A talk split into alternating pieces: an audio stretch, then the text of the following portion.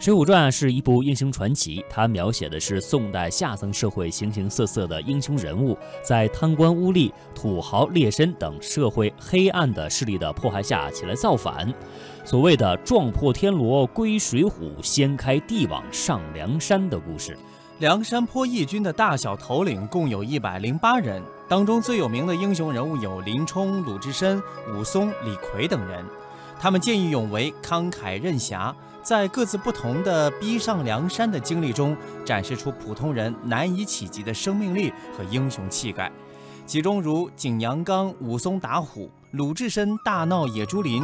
吴用智取生辰纲等故事，都写得笔墨酣畅，兴会淋漓，充满了令人向往的神奇色彩。